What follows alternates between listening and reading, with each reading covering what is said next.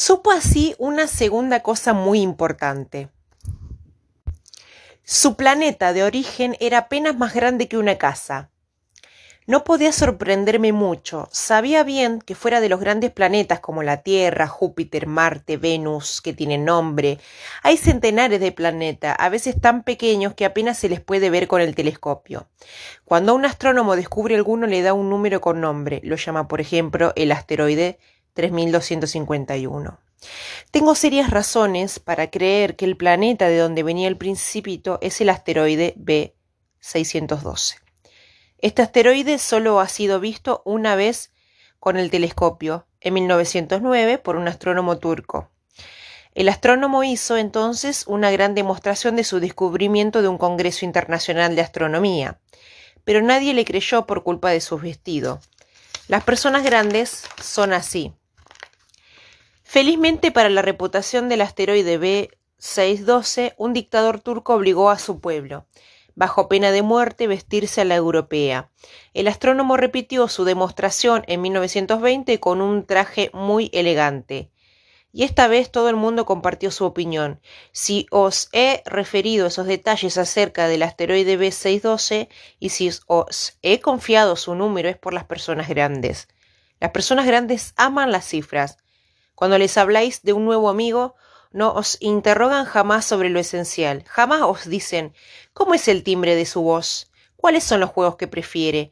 ¿Colecciona mariposas? En cambio os preguntan ¿qué edad tiene? ¿Cuántos hermanos tiene? ¿Cuánto pesa? ¿Cuánto gana su padre? Solo entonces creen conocerle. Si decís a las personas grandes, he visto una hermosa casa de ladrillos rojos con geranios en las ventanas y palomas en el techo. No acertarán a imaginarse la casa. Es necesario decirles he visto una casa de cien mil francos. Entonces exclaman ¡Qué hermosa es! Si le decís la prueba de que el principito existió es que era encantador, que reía y que quería un cordero. Querer un cordero es prueba de que se existe. Eh, escogerán de hombros y os tratarán como se trata a un niño. Pero si le decís el planeta de donde venía es el asteroide B612, entonces quedarán convencidos y os dejarán tranquilos sin preguntaros más. Son así y no hay que reprocharles. Los niños deben ser muy indulgentes con las personas grandes. Pero claro está, nosotros, que comprendemos la vida, nos burlamos de los números. Hubiera deseado comenzar esta historia a la manera de los cuentos de hada. Hubiera deseado decir. Había una vez un principito que habitaba un planeta apenas más grande que él y que tenía necesidad de un amigo. Para quienes comprenden, la vida había parecido mucho más cierto. Pues no me gusta que se lea mi libro a la ligera, me apena tanto relatar estos recuerdos. Hace ya seis años que mi amigo se fue con su cordero. Sí, intento escribirlo aquí, es para no olvidarlo. Es triste olvidar a un amigo, no todos han tenido un amigo, y puedo transformarme como las personas grandes que no se interesan más que las cifras. Por eso he comprado una caja de colores y de lápices. Es duro retomar el dibujo a mi edad cuando no se ha hecho más tentativas que la de la boa cerrada y la de la boa abierta a la edad de seis años. Trataré, por cierto, de hacer los retratos lo más parecido posible, pero no estoy enteramente seguro de tener éxito. Un dibujo va y el otro no se parece más. Me equivoco también un poco en la talla. Aquí el principito es demasiado alto, allá es demasiado pequeño. Vacilo también acerca del color de su vestido, entonces. Ensayo de una manera u otra, bien que mal. He de equivocarme, en fin, sobre ciertos detalles más importantes, pero habrá de perdonárseme. Mi amigo jamás daba explicaciones. Quizás me creía semejante a él, pero yo desgraciadamente no sé ver cordero a través de las cajas. Soy quizás un poco como las personas grandes. Debo haber envejecido. Cada día sabía algo nuevo sobre el planeta, sobre la partida, sobre el viaje. Venía lentamente el azar de las reflexiones. Al tercer día me enteré del drama de los baobabs. Fue un gracias al cordero, pues el principito me interrogó bruscamente como asaltado por una grave duda. Es verdad, ¿no es cierto que a los corderos les gusta comer arbustos? Sí, es verdad. Ah, qué contento estoy.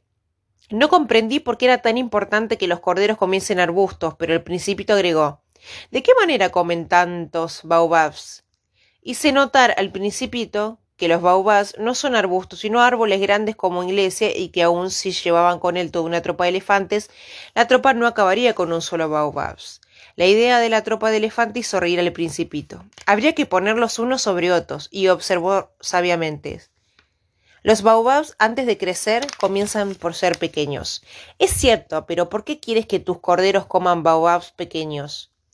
Me contestó, bueno, vamos, como si se tratara de una evidencia. Y necesité un gran esfuerzo de inteligencia para comprender por mí mismo el problema. En efecto, en el planeta del Principito, como en todos los planetas, había hierbas buenas y hierbas malas. Como resultado de buenas semillas, de buenas hierbas y de malas semillas y de malas hierbas, pero las semillas son invisibles, duermen en el secreto de la tierra hasta que a una de ellas se les ocurre despertarse. Entonces se estira y tímidamente al comienzo crece hacia el sol con una encantada brisnilla inofensiva. Si se trata de una brinilla de rabanito o de rosal, se le puede dejar de crecer como ella quiera. Pero si se trata de una planta mala, debe arrancarse la planta inmediatamente en cuanto se ha podido reconocerla. Había pues semillas terribles en el planeta del Principito. Eran las semillas de los baobabs. El suelo del planeta estaba infestado, y si un baobab no se arrancaba a tiempo, ya no es posible desembarazarse de él. Invade todo el planeta, lo perfora con sus raíces, y si el planeta es demasiado pequeño y si los baobabs son demasiado numerosos, lo hacen estallar. Es cuestión de disciplina, me decía más tarde el principito. Cuando uno termina de arreglarse por la mañana, debe hacer cuidadosamente la limpieza del planeta.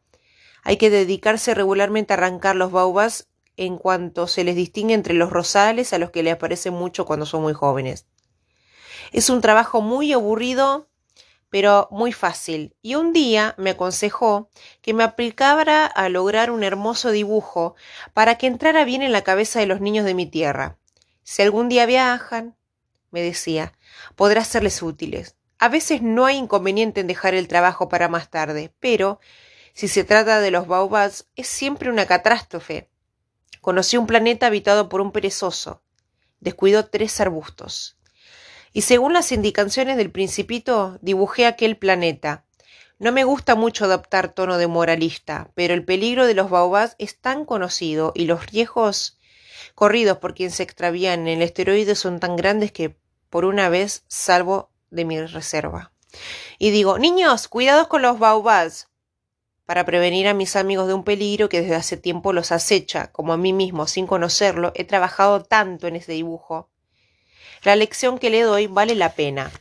Quizás os preguntéis por qué no hay en este libro otros dibujos tan grandiosos como el dibujo de los baobabs. La respuesta es bien simple. He intentado hacerlos pero sin éxito. Cuando dibujé los baobabs me impulsó el sentido de la urgencia.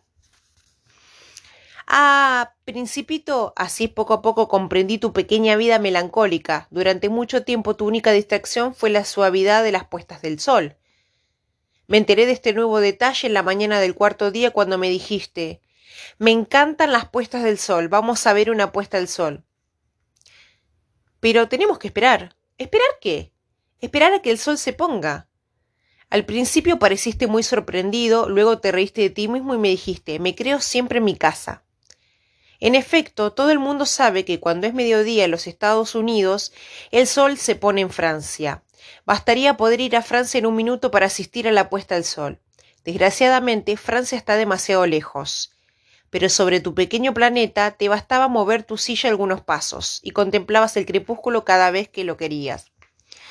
Un día vi ponerse el sol cuarenta y tres veces y poco después agregaste. ¿Sabes? Cuando uno no está verdaderamente triste son agradables las puestas del sol. ¿Estabas pues verdaderamente triste el día de las cuarenta y tres veces? El principito no respondió.